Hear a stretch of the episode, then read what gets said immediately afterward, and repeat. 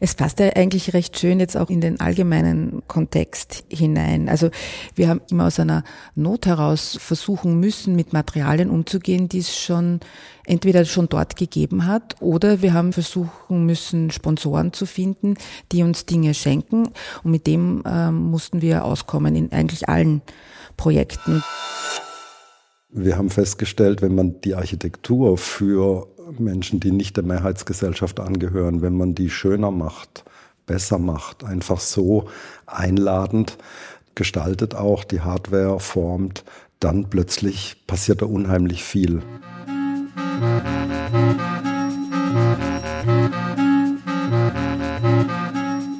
Hallo und willkommen zu einer neuen Folge von Morgenbau. Ich bin Anne Isop und begrüße euch zu diesem Podcast. Wie immer geht es auch heute um nachhaltiges Bauen. Es geht heute aber auch um das Thema der sozialen Nachhaltigkeit. Konkret geht es um das Bauen für obdachlose Menschen. Darüber spreche ich mit Ulrike Schadner und Alexander Hagner vom Wiener Architekturbüro Gaupenraub. Sie bauen seit mehr als 20 Jahren für obdachlose Menschen. Begonnen haben sie mit einer Notschlafstelle in Wien. In der Zwischenzeit sind drei weitere, ich würde mal sagen, wegweisende Bauten entstanden. Als erstes ist hier das Vinci-Rast mittendrin zu nennen. Das ist vor etwa zehn Jahren fertig geworden. Das ist ein Haus, in dem Studierende und ehemalige Obdachlose zusammenwohnen. 2018 kam dann das Vinci-Dorf hinzu. Das ist ein Dorf für Langzeitobdachlose. Und in diesem Frühjahr wurde nun ein weiteres Projekt von Gaupenraub in diesem Kontext fertiggestellt, das Vinci-Rast am Land. Hier wohnen ehemalige Obdachlose und betreiben gemeinsam eine Landwirtschaft. Mit all diesen Projekten gehen Gaupenraub gemeinsam mit dem Trägerverein Vinzensgemeinschaft St. Stephan und Vinzensgemeinschaft Eggenberg aus Graz immer wieder neue Wege. Es geht immer darum, neue Wohnformen zu entwickeln, die hybrid und integrativ sind. Es geht immer darum, einen Ort der Begegnung zu schaffen. Noch kurz ein paar Worte zu Winzirast am Land. Das liegt in Niederösterreich in der Ortschaft Meierling. Der Ort ist etwa eine Stunde von Wien entfernt, ist landschaftlich sehr schön eingebettet und hier steht eben ein ehemaliges Hotel, das nun ein Landwirtschaftsbetrieb ist. Hier baut man Obst und Gemüse an und hält Kleintiere, vor allem Hühner. Das ehemalige Hotel haben Gaupenraub soweit adaptiert, dass es als Wohnhaus für die ehemaligen Obdachlosen funktioniert, dass gleichzeitig aber auch Pilgerer und andere Gäste hier übernachten können. Direkt am Grundstück läuft nämlich der Jakobsweg vorbei. Unter dem Blickwinkel der Nachhaltigkeit gibt es so viele Aspekte, über die ich mit Ulrike und Alexander sprechen will. Das Bauen mit geringen Mitteln, das Bauen im Bestand, soziale Aspekte des Bauens und Wohnens, das Bauen für Randgruppen etc. etc. In allem, was sie tun, stecken diese Themen drin und sind irgendwie untrennbar voneinander zu sehen. Deshalb war das Gespräch eigentlich auch zu kurz, um wirklich in die Tiefe der Einzelprojekte einzutauchen und ist vielleicht mehr eine Anregung dazu, sich mit den Bauten und auch mit den Themen von Gartenraub näher zu beschäftigen. Bevor es losgeht, noch eine kurze Info in eigener Sache. Vor genau einem Jahr sind die ersten Folgen von Morgenbau erschienen. Gerne möchten wir noch viele solcher Folgen produzieren und brauchen dafür eure Unterstützung. Also wer uns finanziell unterstützen will, erfährt dazu mehr in den Shownotes und auf unserer Webseite. Nun aber geht's los. Guten Morgen Ulrike, guten Morgen Alex. Guten Morgen Anne. guten Morgen. Schön, dass ihr da seid, beziehungsweise schön, dass ich bei euch sein kann, weil wir sind jetzt hier nicht in eurem Büro, sondern im Dachatelier von Vinci Rast mittendrin. Vielleicht könnt ihr zum Start ganz kurz erklären, wo wir hier sind, was das ist. Vinci-Rast mittendrin. Vinci-Rast mittendrin ist ein Projekt für äh, Studierende und ehemals Obdachlose zum Zusammenwohnen, Zusammenarbeiten und Zusammenleben. Und dieses Projekt äh, ist jetzt eigentlich schon fast zehn Jahre alt. Es ist einer Studienrevolte entsprungen eigentlich, äh, dass Studierende die Universität besetzt haben, äh, um für bessere Studienbedingungen zu äh, streiten und sind da in Kontakt mit obdachlosen Menschen gekommen, die einfach nur die Wärme gesucht haben. Und aus diesen Kontakten ist dann ein, dieses Projekt eigentlich entstanden. Also nicht wir Architekten haben gesagt, wir könnten doch Studierende und Obdachlose zusammen in ein Haus stecken, sondern die Studierenden selber haben gemeint, äh, das Einzige, was sie eigentlich verbindet, ist ihre äh, also Armut kann man jetzt nicht sagen, aber ihre, ihre, ihr, ihr Bedürfnis nach leistbarem Wohnraum. Und das ist schwierig für ehemals Obdachlose und das ist schwierig für Studierende, leistbaren Wohnraum in der Stadt zu finden. Wenn man von der Währinger Straße hereinkommt, dann steht es ja wirklich hinein in den Straßenraum. Und das Lokal, das sich im Erdgeschoss befindet, das lädt ja auch dazu ein, äh, dass man wirklich hineinspaziert. Und wenn es einem nicht gefällt, kann man auf der anderen Seite auch gleich wieder rausspazieren. Die meisten bleiben aber sitzen und fühlen sich recht wohl in diesem Lokal. Ja, ja. Aber es ist ja nicht ähm, das erste Projekt, was ihr für Obdachlose gebaut habt. Ganz kurz, wie seid ihr überhaupt dazu gekommen, euch dafür zu engagieren und auch als Architekten aktiv zu werden? Ganz kurz, wird schwierig. Wie man unschwer hört, ich bin nicht von hier, äh, bin nicht aus Wien, war am Land aufgewachsen, kannte Obdachlosigkeit nur aus den Medien. Und als ich nach Wien gekommen bin, war ich live damit konfrontiert und mich hat es unrund gemacht, dass ich als Student äh, im Jänner bei minus 10 Grad in meine Wohnung kann und, und direkt in meiner Nachbarschaft Menschen das nicht können. Die müssen draußen versuchen zu überleben. Und damals hatte ich so ein bisschen die Idee, wenn ich dann mal ein großer Architekt bin, dann baue ich etwas für obdachlose Menschen. Das geriet in Vergessenheit, aber ähm, 2002 stand was in der Zeitung, dass ein Grazer Pfarrer, nämlich Wolfgang Bucher, der wollte so eine Art Winzidorf machen in Wien. In Graz hat er das schon gehabt und ähm, ja, ich habe angerufen und oder geschrieben, weiß gar nicht mehr, ähm, ob er für ein Architekturbüro Verwendung hätte. Und er meint, er braucht alle und seither sind wir dabei, also seit 2002. Und das erste, was wir tatsächlich gebaut haben, war dann die Notschlafstelle Vinci Rast Vinci, Vinzenz Gemeinschaft St. Stephan ist der Verein, der dahinter steht. Und ähm, Rast, weil die Idee war, dass die Menschen in dieser Notschlafstelle mal kurz zur Ruhe kommen können, um dann wieder neuen Mut zu fassen. Und aus dem sind dann die anderen Vinci Rast-Projekte so nach und nach entstanden. Ich habe mal eine Frage zur, zur äh, Namensgebung. Also ich glaube, in Vorträgen redet ihr oft auch von Grantgruppen. Ich hätte jetzt immer gesagt, ihr baut für Obdachlose oder für ähm, wie, wie, wie bezeichnet ihr das? Für welche Menschen ihr baut? Also ich würde sagen, wir äh, bauen für marginalisierte Gruppen.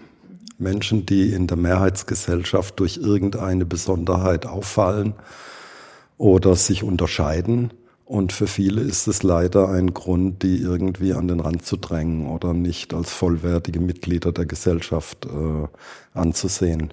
Und äh, wir denken, dass Architektur in dem Kontext ganz viel helfen kann, weil gewohnt waren wir bisher, dass sogenannte Sozialprojekte oder ja, ob das jetzt für Menschen mit Fluchthintergrund oder für Menschen, die obdachlos sind oder Menschen, die eine Behinderung haben, das sind alles so Projekte, die irgendwie auch ärmer daherkommen in puncto Architektur. Also die Gestaltung, die macht schon was aus, nämlich das Stigmata weitertragen, das diesen Menschen ähm, eingeschrieben ist, leider.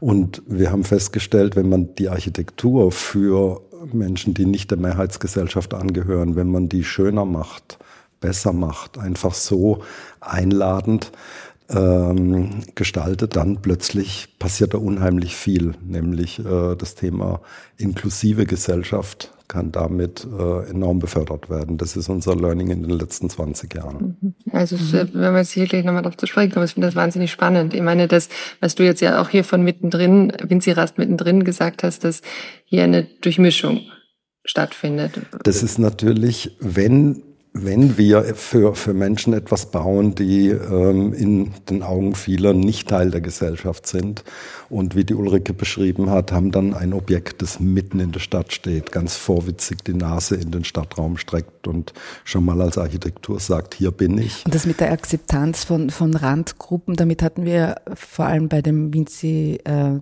Dorf Vielleicht kannst du das mal kurz erklären. Mittendrin, Winzidorf ist das nächste äh, Projekt. Der ja. Pfarrer Pucher wollte eigentlich, das war das, das erste Projekt, der wollte eigentlich ein Winzidorf machen in Wien. Auch bei den Obdachlosen gibt's, wie soll man sagen, also verschiedene Stadien oder für, verschiedene Gruppen. Das ist ja keine homogene Gruppe. Da gibt's Leute, die haben kurz ihre Wohnung verloren oder ihren Arbeitsplatz und sind auch in, innerhalb von einem halben Jahr, Jahr wieder drinnen in ihrem ganz normalen Leben. Aber es gibt auch Leute, die 20, 30 Jahre lang äh, nicht die Möglichkeit gehabt haben, an der, an der Gesellschaft teilzunehmen und die wirklich äh, unter der Brücke leben. Und das war eigentlich der Ausgangspunkt von diesen ganzen Projekten, dass man für die, die sonst irgendwo keinen Platz mehr haben, weil es gibt natürlich auch von der Stadt Wien genügend äh, Projekte, wo, wo Leute aufgenommen werden können. Aber manchmal sind da einfach so Bedingungen dran geknüpft, die diese Menschen nicht erfüllen können oder auch nicht wollen. Also wenn ich 20 Jahre lang unter der Brücke geschlafen habe, dann sind meine sozialen sozialen Fähigkeiten auch ein bisschen beschränkter und es ist vollkommen unmöglich, in einem Schlafsaal zu, zu schlafen, weil ich die anderen Leute nicht mehr aushalten kann. Äh, und für diese Leute war eigentlich dieses Dorf gedacht, dass jeder, der äh, sich zurückziehen kann in, in ein, ein kleines Häuschen, weg vom Schlafsaal, zurück zu den, zu den kleinen Kabäuschen, in denen man sich wieder ein bisschen sicher fühlen kann. Und das war eigentlich der Ausgangspunkt von dem Dorf. Und aus dem hat sich eigentlich alle anderen Projekte entwickelt. Und das, äh, diese Randgruppen wollte ich auch vorher noch dazu sagen zu dir, Alex, dass ähm, es hat ja auch damit zu tun, dass das keine Wählergruppen sind, wenn man sich das jetzt ganz ehrlich vor Augen führt, weil Obdachlose, die keinen Meldezettel haben, sind äh, nicht wahlberechtigt und haben auch überhaupt keine Lobby, die ihnen verhilft äh, zu, zu Wohnraum zu kommen, zur Arbeit zu kommen und so weiter. Sie sind immer auf Hilfsgesellschaften angewiesen, die dann oft mit Steuergeldern bezahlt werden und daran hängen sich dann wieder verschiedene Bedingungen, also kein Alkohol, kein Hund, äh, keine Pärchen, also alle möglichen Sachen. Vor allem, wie wir angefangen haben, war das noch recht äh, streng. Also mittlerweile hat man auch da dazu gelernt, dass man gewisse Dinge trotzdem akzeptieren muss, weil sonst die Leute nicht bleiben oder nicht kommen.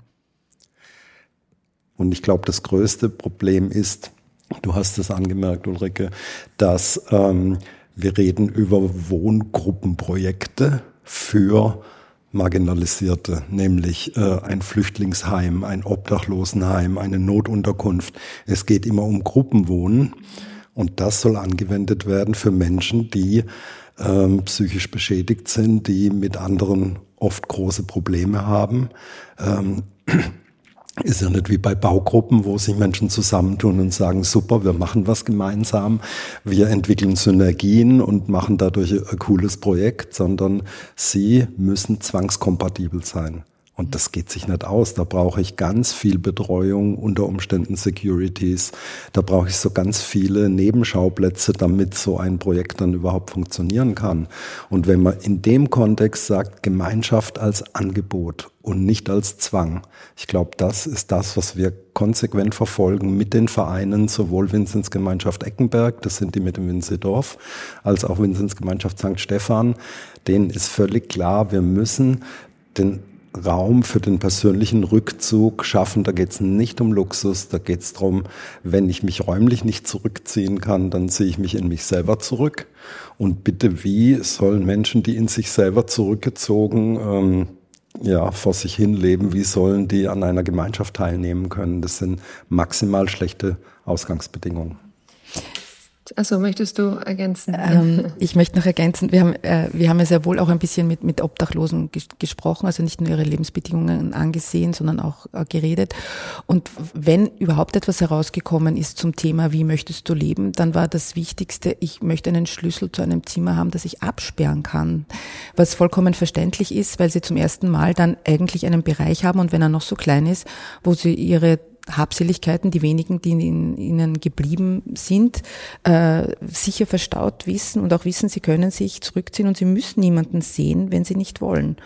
Äh, und das kann man aber auf die, diese kleinen Raumangebote kann man nur dann schaffen, wenn man dann aber sehr wohl auf der anderen Seite wieder den Ausgleich hat, äh, Gemeinschaftsräume zu schaffen, wo man sich dann, wenn es einem besser geht, wenn man merkt, okay, ich kann hier bleiben, es vertreibt mich niemand, es sind alle, es ist alles ruhig, dann kann ich wieder raus. Und dann kann man diese Orte schaffen, wie hier das Lokal, den Garten, das, das Dachatelier, wo man sich sehr gern, aber eben dann, wann ich will, wieder treffen kann. Ne? Genau. Aber das wenn, ist ja auch. Ja. Wenn das Zuhörende ähm, interessiert, äh, mehr interessiert, als was wir jetzt gerade erzählen. Es gibt ein sehr interessantes Buch von Dominique Bloh, das heißt Unter Palmen aus Stahl.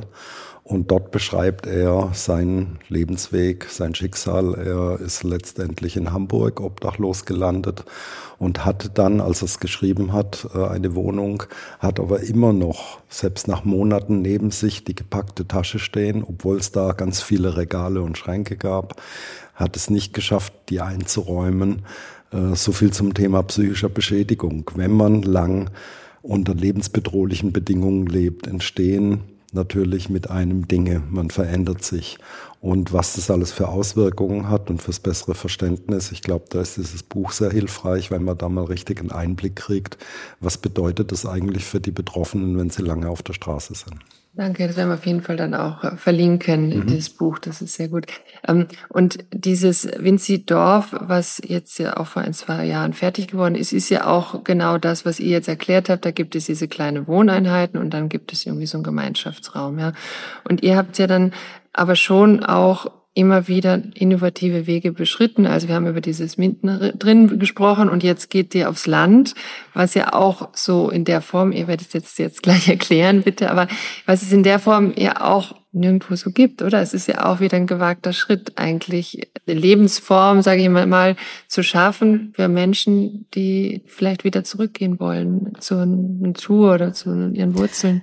Ähm, mit der Beschäftigung mit Obdachlosen hier in der Stadt äh, hat sich das dann auch so dargestellt, dass ja viele von den Obdachlosen gar nicht aus der Stadt kommen, sondern eben vom Land in die Stadt kommen, auf, weil sie hier einfach anonymer sind. Aber nach ein paar Jahren, wenn sie hier doch nicht Fuß fassen können, wenn sie mit dem Stadtleben nicht so richtig zurechtkommen, dann wollen recht viele doch gern wieder zurück, aber halt nicht zurück zu Hause, wo, wo sie stigmatisiert sind und wo jeder weiß, aha, der Huberbauer, das ist der, der der äh, Alkoholiker ist und der es nicht geschafft hat, sondern ähm, halt doch an einen, einen Ort, wo sie wieder Boden unter den Füßen bekommen können. Und ähm, da wurde lange nachgeschaut nach einem, eigentlich einem Bauernhof, oder? Äh, gesucht hat, der, der Verein hat einen Bauernhof gesucht. Das ist leider Gottes auch wieder an, an Bürgermeistern und, und, und Nachbarn äh, gescheitert. Aber dann 2016, 17 gab es dann das Angebot, 19. Ein, oder 19, Entschuldige. Genau, die also Suche mit dem 16, Bauernhof. 17 haben wir mit dem Bauernhof begonnen mhm. zu suchen und 2019 gab es dann das Angebot. Aber du wolltest noch kurz dazu sagen, weil wir hier sitzen auch, Winzirast mittendrin, denke ich, hat uns ermutigt, hier noch einen Schritt weiter zu gehen. Nämlich, äh, hat es vorhin schon angesprochen, das Thema Hybrid. Es gibt diesen Satz für die Gesundheit. Die Gesundheit ist nicht alles, aber ohne Gesundheit ist alles nichts. Und wir haben das umgelegt auf ein Zuhause ist nicht alles, aber ohne ein Zuhause ist alles nichts. Und wenn ich jetzt auf den ersten Teil dieses Satzes gehe, was ist, wenn dann mal jemand wohnt? Was ist das nächste? Und äh, wie definieren wir zum Beispiel aus der Mehrheitsgesellschaft, wie entsteht unser Selbstwertgefühl? Ich würde mal sagen, es entsteht, weil wir Teil einer Gemeinschaft sind, einer Familie, eines Freundeskreises, also durch die sozialen Beziehungen, die wir haben, glaube ich, definieren wir ein Stück weit unser Wellbeing. Und ähm, aber wir definieren uns auch ein Stück weit über die Sinnhaftigkeit dessen, was wir den ganzen Tag tun, was wir vielleicht auch beitragen zur Gesellschaft. Das ist so ein anderer Baustein, über den unser Selbstwertgefühl äh, wächst und entsteht. Und deswegen war die Frage, was ist, wenn jetzt mal jemand wohnt? Was, was kann der dann tun oder was kann die Person machen? Und ähm, hier gibt es das Lokal, wo Menschen, die hier im Projekt wohnen, auch Beschäftigung finden. Es gibt unten Werkstätten. Also es ging immer darum, das Leben als Ganzes zu sehen und nicht nur das Wohnen auf der einen Stelle und, und die andere Stelle, um die kümmert sich niemand.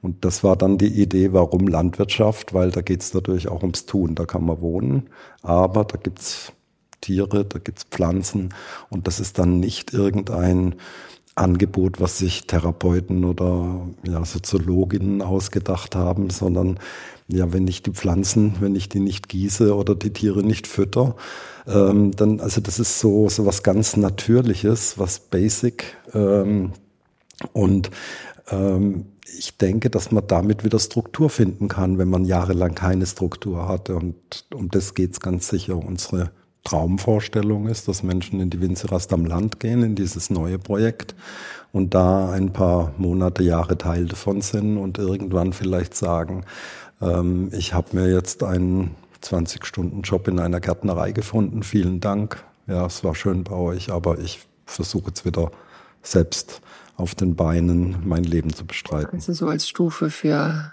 um wieder anzukommen ja. im, im, in der Gesellschaft, ja, ja. Dieses Winzirast am Land, ich habe auch den sozusagen Untertitel Boden unter den Füßen, was ja auch sehr schön ist. Ähm, also das ist, ich war ja vor ein paar Wochen dort, habe eine Führung mit dir mitmachen dürfen. Es war ein beliebtes Ausflugsziel, was dann zu einem Luxushotel gewachsen ist und äh, Du schüttelst im Kopf. Luxusrestaurant. Ah, Luxusrestaurant, okay. Das Hotel ist, glaube ich, alles andere als Luxus gewesen, okay. zumindest in unseren Augen.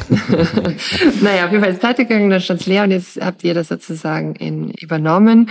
Und also in diesem Projekt, finde ich, steckt so wahnsinnig viel, deswegen weiß ich gar nicht, wo ich anfangen soll. Also es gibt einmal dieses Wohnen, dann dieses Thema Hybrid, was ihr beide auch schon angesprochen habt, also das ist auch Wohnen und nicht nur für die, ich sage jetzt mal ehemaligen Obdachlosen, sondern auch für andere Menschen, Pilgerer oder sowas können da wohnen. Dann gibt es, habt ihr, wenn man jetzt über nachhaltiges Bauen redet, ihr habt den Bestand aktiviert, nehmt irgendwie eins von diesen Themen. Vielleicht was. Wie viel Zeit haben wir?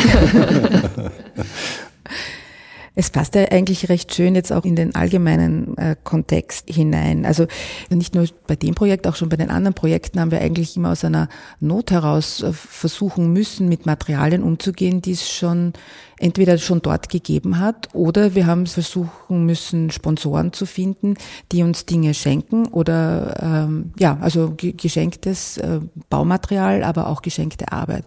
Und mit dem ähm, mussten wir auskommen in eigentlich allen Projekten und äh, jetzt eigentlich auch besonders in der Winzirast am, am Land, äh, dass man natürlich für die, für, da es ja ein Hotel war, für die Landwirtschaft auch noch andere Gebäude braucht. In dem Fall ist es ja Permakultur. Für Permakultur braucht man sozusagen den eigenen Mist und dazu braucht es Hühner, äh, die diesen Mist produzieren sollen und die müssen natürlich auch irgendwo wohnen und da war eigentlich ein schöner Zufall, dass es äh, jemanden gegeben hat, der uns einen, einen Stadel schenken wollte. Und der Stadel stand aber in Kamptal und nicht in Meiling. Und dazu muss man auch sagen, auch aus den vorigen Projekten, wir versuchen auch immer wieder Universitäten oder, oder Schulen mit einzubinden.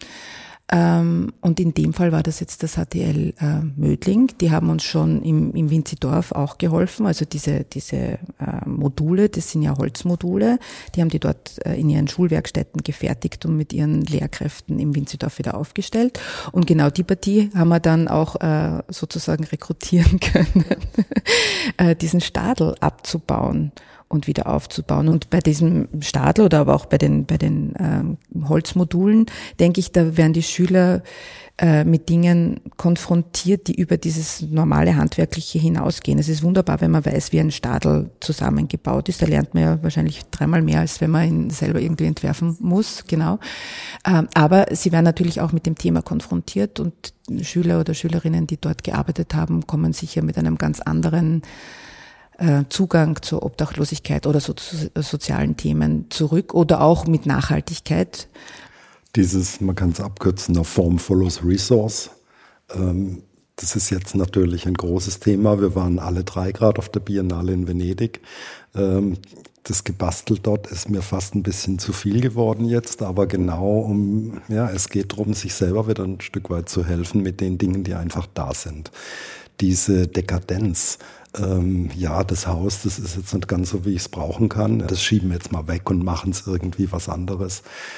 Damit können wir überhaupt nicht klarkommen. Diese Idee, dass etwas, was schon mal da ist, ja auch eine Verantwortung in sich trägt. Das ist etwas, äh, das haben Menschen gebaut, da, da, da ist viel Zeit und Geld und, und ähm, viel Zerstörung oft auch mit einhergegangen. Und jetzt kommen wir und räumen es wieder weg. Ich finde es unerträglich in unserem Kontext, wenn man sich jemand überlegt, der lange auf der Straße war.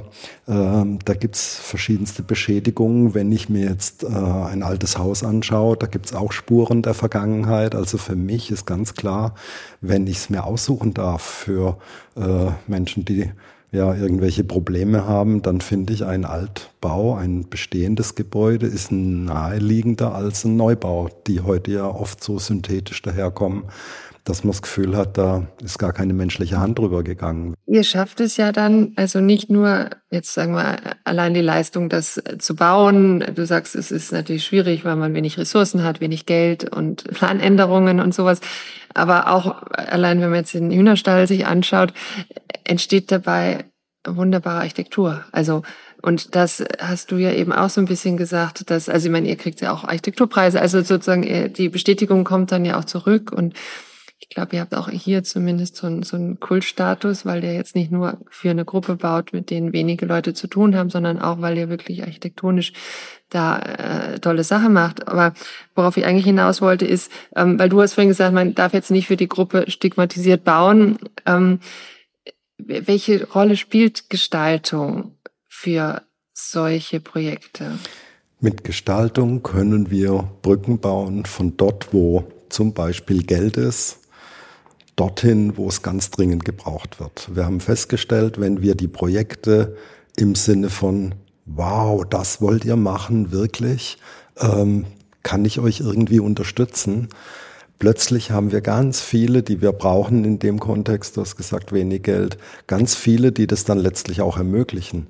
Das heißt, wenn wir bewusst Architektur für ähm, ja, dort, wo man eigentlich um Spenden bitten würde, wenn wir die so sexy machen, dass Menschen von sich aus fragen, ob sie mitmachen dürfen.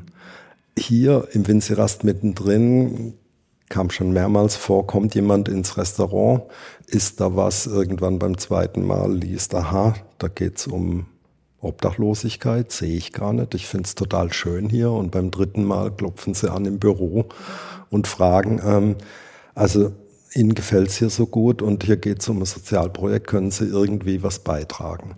Dass Architektur jemanden, der das gar nicht am Schirm hat, einladen kann, Teil davon zu werden. Das ist das Schöne. Und das mit dem Hühnerstall. Ähm, wir haben diese äh, Süddachfläche, eine wunderschöne Indach-Solaranlage. Also nicht dieses, ich habe ein Dach und klatsche dann noch irgendwelche Module drauf, sondern die Stromerzeugung ist gleich die Dachfläche. Die haben wir geschenkt bekommen. Es ist für mich unglaublich. Das war, da wollten wir hin. Ja, wir wollten einfach äh, High-End-Architektur machen, egal mit wie viel Geld und egal ob für Hühner oder Menschen. Living with Other Beings interessiert uns auch immer mehr im Übrigen. Und jetzt kommt jemand, äh, Peter Brasser aus Kärnten, der dort äh, solche Indach-Module erzeugt, der sagt, ähm, ihr macht es mit Schülerinnen und Schülern und gemeinsam mit obdachlosen Menschen. Er findet es so cool, er schenkt uns diese Solarfläche. Es war für uns so, yes, we topped it. Wir haben eine Architektur entwickelt, wo die Menschen, die hier auch aus der Industrie mitwirken, festgestellt haben, wenn wir das machen, sind nicht nur unsere Produkte sehr gut aufgehoben, sondern ja, wir, also dieses Empowerment, das da dahinter steckt. Ich glaube, wenn, wenn wir Architektur entwickeln, äh, wo andere das Gefühl haben, das, das wird High-End, dann plötzlich ist es eine Einladung, äh, hier mitzuwirken und nachher auch das Gefühl zu haben, wir haben einen Beitrag geleistet, nicht durch bitte, bitte, so ein gutes Projekt und müsst uns helfen, nein, sondern die Freude dabei. Und ich denke, das ist auch das, was uns seit 20 Jahren an dem Thema hält, nämlich wenn man merkt, wie wie wirksam unsere Werkzeuge sind. Aber jetzt mal die Frage, jetzt haben wir sozusagen von der Seite der Geldgeber das angeschaut. Aber wie, welche Rolle spielt jetzt die Gestaltung für die Menschen, die dort jetzt wohnen, die lange kein Dach über dem Kopf haben? Ich glaube, das ist super wichtig für sie selber, weil also oft ist es ja so, dass man irgendwo untergebracht wird, kurzfristig, äh, wo man sich eigentlich schämt, dass man dort ist. Also das, das Bauen manifestiert reflektiert noch einmal, äh, ich habe nichts, ich kann nichts, ich bin nichts und dort, wo ich wohne, genauso schaut es dort auch aus. Und in dem Augenblick, wo sie jetzt auch zum Beispiel bei uns Unterschlupf bekommen, merke ich, dass nach einer Zeit entwickeln sie fast einen Stolz drauf. Also sie sind, sie, sie wohnen gern da, sie sind unheimlich stolz drauf, dass sie da Teil sein können, dass sie, das ist, ist nicht stigmatisierend. Natürlich weiß man dann trotzdem, dass sie irgendwann einmal äh, obdachlos waren, aber äh, es, es gibt ihnen einen Teil ihrer Würde zurück. Das ist vielleicht auch noch ganz wichtig, dass sie äh, alle zahlen Äh, auch die Obdachlosen müssen zahlen und in dem Augenblick, wo sie eine Adresse haben, klarerweise ist Teil eines Sozialsystems und bekommen zumindest eine Mindestsicherung. Und dann ist das unterschiedlich in den Projekten äh, geregelt. Also im Dorf zahlen sie 15 Prozent von dem, was sie bekommen, egal wie viel das ist. Ob das jetzt 100 Euro sind oder 500 Euro oder keine Ahnung, was, wo, wo sie halt jetzt gerade sind mit ihrem Einkommen, 15 Prozent davon geht fürs Wohnen drauf. Und da, da entwickelt man ja auch plötzlich das Gefühl, äh, das ist jetzt kein Spende, das ist kein Almosen, das ist etwas, was ich, äh, ich, ich bezahle hier und, und, und ich habe dadurch äh, Rechten, aber natürlich auch Pflichten und äh, das, das ist okay. Und in diesem Projekt hier, wo in dem wir uns jetzt befinden, in, in der Winzerast mittendrin, zahlen die, die ehemals obdachlosen Menschen genauso viel wie die Studierenden, damit auch hier kein, wie auch immer, Gefälle entsteht. Und das trägt auch dazu bei, dass man sich willkommen fühlt als ganz normaler Mieter und äh, damit eben kein Almosenempfänger mehr ist, was ganz wichtig ist, um wieder sich selbst zu spüren und ein Selbstbewusstsein zu entwickeln. Zu, zu deiner Frage noch das Thema Armut. Ähm, ich glaube, ein schlimmer Aspekt daran ist, wie andere drauf schauen.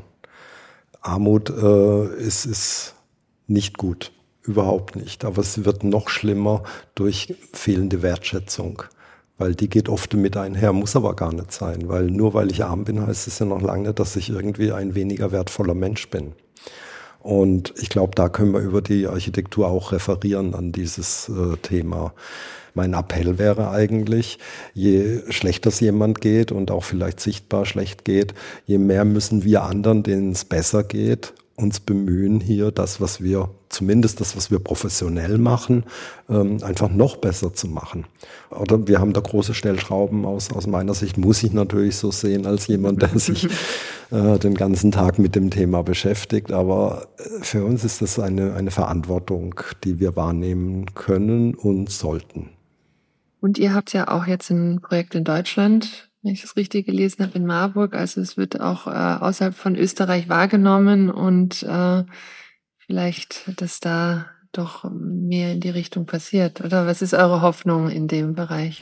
Ich finde das Schöne an dem Projekt in Marburg ist, dass es jetzt auch äh, weg von den äh, äh, Vereinen, von der Ehrenamtlichkeit hingeht zu der Kommune, weil alle unsere Projekte bis jetzt konnten ja nur deswegen verwirklicht werden oder zum Großteil auch nur deswegen entwickelt äh, werden, weil es Mäzenentum gab oder, oder große Spenden oder Stiftungen, die uns da unterstützt haben. Und das ist wunderbar, weil sonst gäbe es das nicht. Aber in einer längeren Perspektive finde ich natürlich schon, dass es eigentlich die Aufgabe der Kommune wäre, die, solche Projekte zu unterstützen. Und in Deutschland wäre es jetzt das erste Mal, äh, dass das jetzt nicht ein ehrenamtlicher Verein mit Spenden auf die Beine stellt, sondern die Kommune selbst. Und das hoffen wir, dass das ein, ein, ein, schönes Projekt wird. Und dort hat uns der Bürgermeister angefragt, ob wir sie begleiten wollen. Und die haben es super schlau gemacht, nämlich die haben zuerst mal in der Bürgerinnenschaft nachgefragt, glaubt ihr, dass für unsere Stadt so ein Projekt, nämlich eine Art Pensionisten, Altersheim für schwerst obdachlose Menschen für ihren letzten Lebensabschnitt, dass das gut wäre und hat das erstmal auf der Ebene diskutiert, bevor man dann über die Grundstückssuche und so weiter die nächsten Schritte gesetzt hätte. Und das ist halt das, was wir noch immer merken, wenn es um Randgruppen geht, erstmal einen Platz dafür zu finden, dass Anrainerinnen sagen, ist okay. Das ist so die größte Hürde eigentlich. Und ähm, ja, das ist aber ganz eigene Geschichte, was, was wir hier leidvoll. Ich hatte vorhin gesagt, 2002 kam der Pfarrer Wolfgang Pucher mit der Idee. 2018 haben wir eröffnet. 16 Jahre, nicht weil wir so langsam waren in der Planung oder so. Ja, na, der Widerstand war so groß. Der ne? Widerstand, ne? ja. man glaubt ja. nicht, wie Menschen das Letzte noch mobilisieren, um solche Projekte. Bisher haben wir immer den Satz Not in my backyard. Aber es gibt jetzt einen neuen Begriff, der heißt Banana. Äh, build absolutely nothing, anywhere, next, anyone. Also, ah, aber, aber, das ist eine, das habe ich jetzt erst gelernt. aber das ist tatsächlich eine Haltung. Ja. Äh, wir haben neulich erfahren von einem Pensionistenheim, das eine Bürgerbewegung verhindert hat in ihrer Nachbarschaft. Das muss man sich vorstellen. Und wenn sich unsere Gesellschaft so weiterentwickelt, na Mahlzeit. Mhm. Ja, hoffen wir, ja. ja. noch irgendwie einen positiven Ausblick oder noch irgendwie können wir jetzt nicht enden. wir merken, dass das Interesse zunimmt. Ich meine, die EU hat die Idee, dass der Europaraum 2030 obdachlosenfrei sein soll. Das Aha, haben okay, die als Ziel deklariert.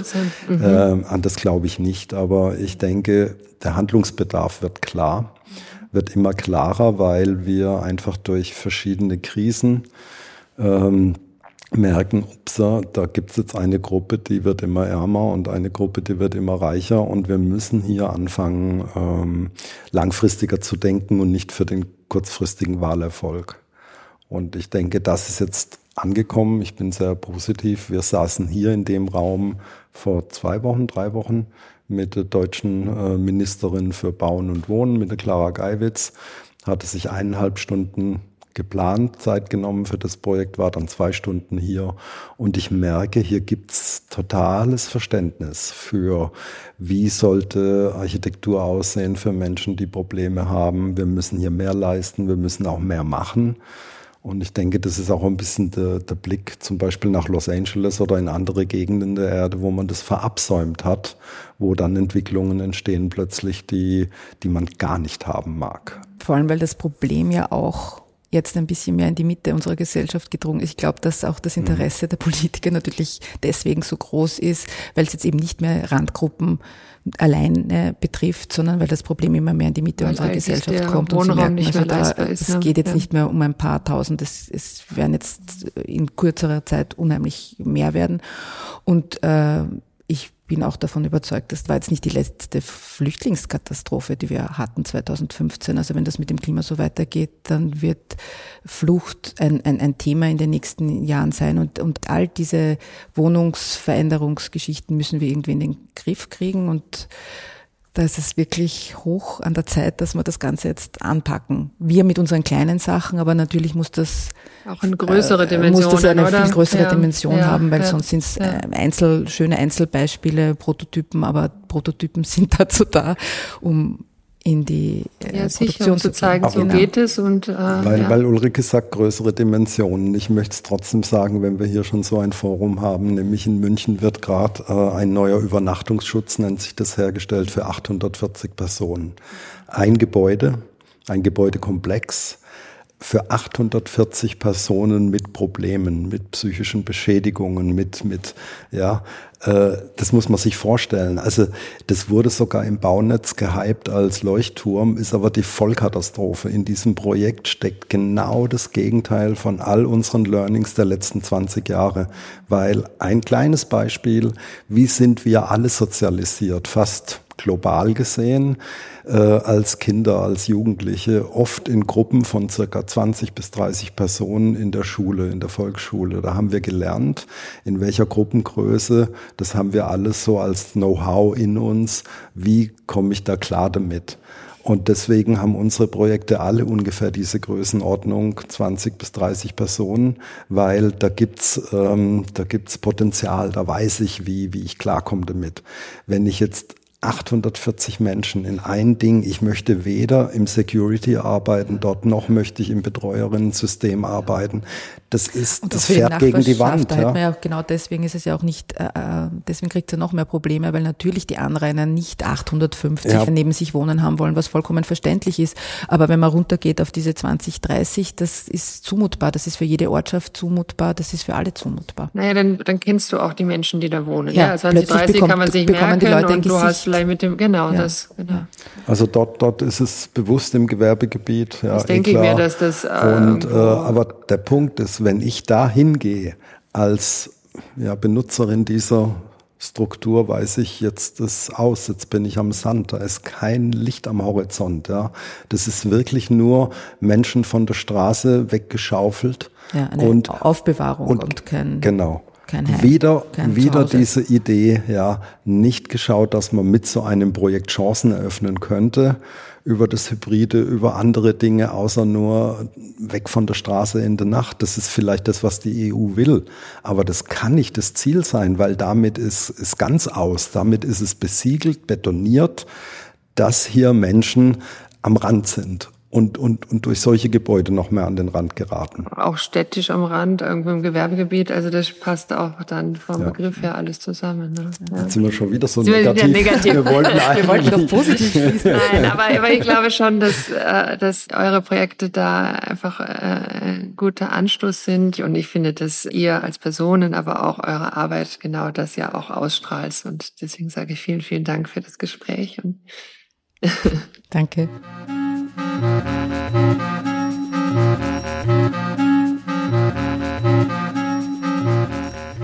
Das waren Ulrike Schadner und Alexander Hagner vom Architekturbüro Garpenraub. Vielen Dank für das Gespräch und fürs Zuhören.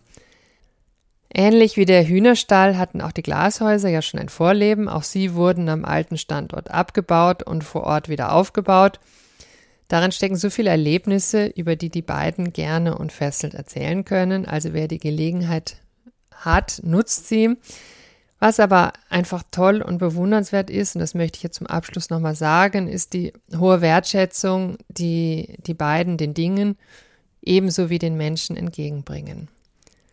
Zum Abschluss ein kleiner Hörtipp.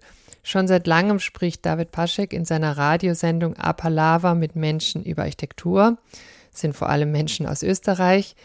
Wie lange er das schon tut, erkennt man auch daran, dass er Gaupenraub schon vor zehn Jahren interviewte. Hört mal rein in diese und auch die anderen Folgen, es lohnt sich. Ich aber mache jetzt erst einmal eine Sommerpause und bin Anfang September wieder mit einer neuen Folge für euch da. Ich sage vielen Dank fürs Zuhören, tschüss und bis zum nächsten Mal bei Morgenbau, eure Anne Isop.